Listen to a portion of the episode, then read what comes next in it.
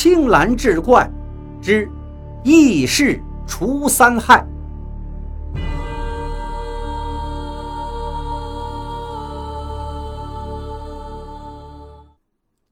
书接上回，柳七哦了一声，道：“哦呀，原来如此啊！”接着又惊讶的问道：“您刚才说什么？三百年前我误入此地，怎么可能呢？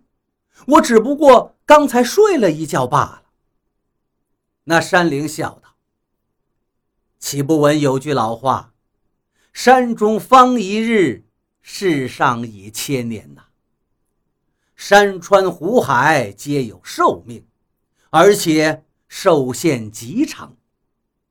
以你们人类而言，可以达到数万、数十万乃至数百万年。因而，我们所谓的一日，于你们而言不亚于百年之久。如若不是我查看了你这一辈子三十七载的大小琐事，知道你是个善良之人，便不会依旧于你。但是若要医治你，就得让你跟我有心灵感应。这岁月流逝，自然也是感同身受。对我们两个而言，只是恍然一梦的功夫。但是外面的世间，已经过去三百年了。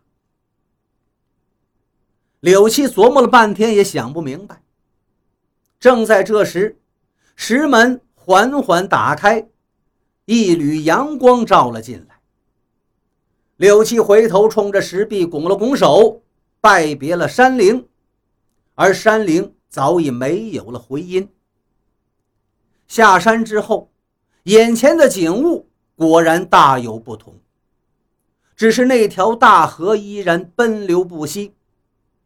问了一个砍柴的人，才知道，这世间早就没有了什么南柳镇的王家，连当朝皇帝的姓都已经改过两回了。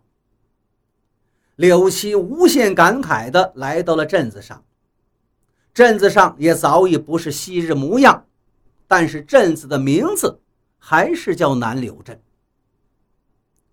有一个说书人正给一群闲人讲南柳镇去三害的故事。有人接茬问：“先生说的是哪三害呀？”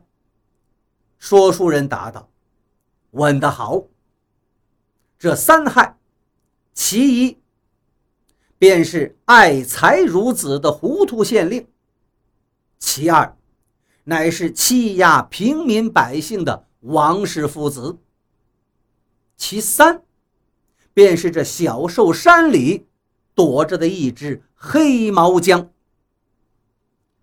柳七听完了评书，自然觉察出故事里自己昔日复仇的事儿了，顿时心酸与曾经复仇的快意一并涌上心头。只是心想到：“娇娘啊，不知你如今还好吗？还有我的娘亲、岳母大人，你们都当如何？”挤出听书的人群，柳七蓬头垢面，拖着沉重的脚步，饥肠辘辘，神色忧虑，回想着这三百年的时光。如今，我举目无亲，我该往何处去？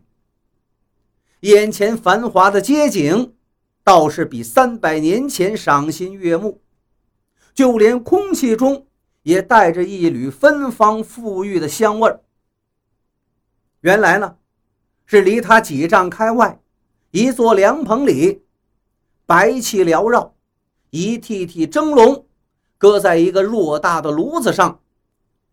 上面整整齐齐码放着雪白的馒头。柳七真是饿极了，快步上前，正要伸手抓个馒头，却不料一头栽倒，昏死在了炉子旁边。娘，有人晕倒了。闺女，快把他拖到后面墙根上靠着，盛碗豆浆，再拿俩馒头。这个人怕是饿的了。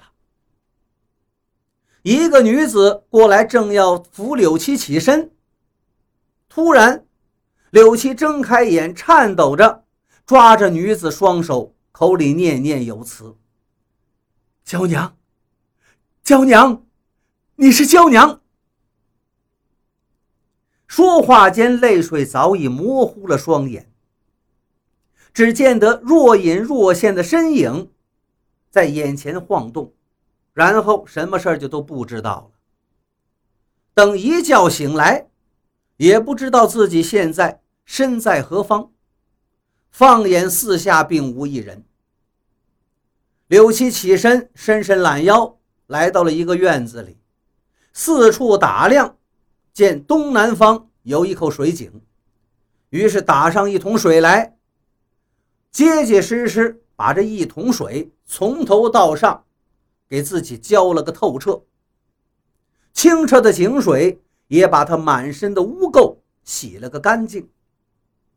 接连三桶水，让柳七顿感浑身爽快。又深吸一口空气，一仰脖子喷水而出。在院子的阳光中，那雾水竟变成了七色彩虹。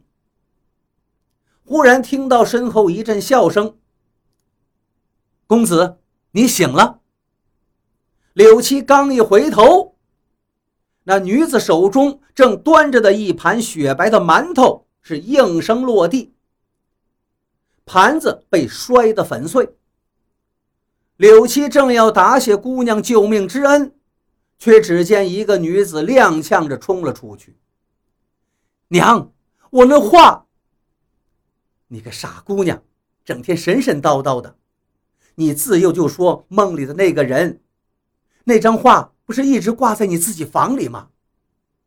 娘，女子喘着气道：“我是说，我画里的那个人，他活过来了，就是昨天我们救的那个人。”啊，他醒了。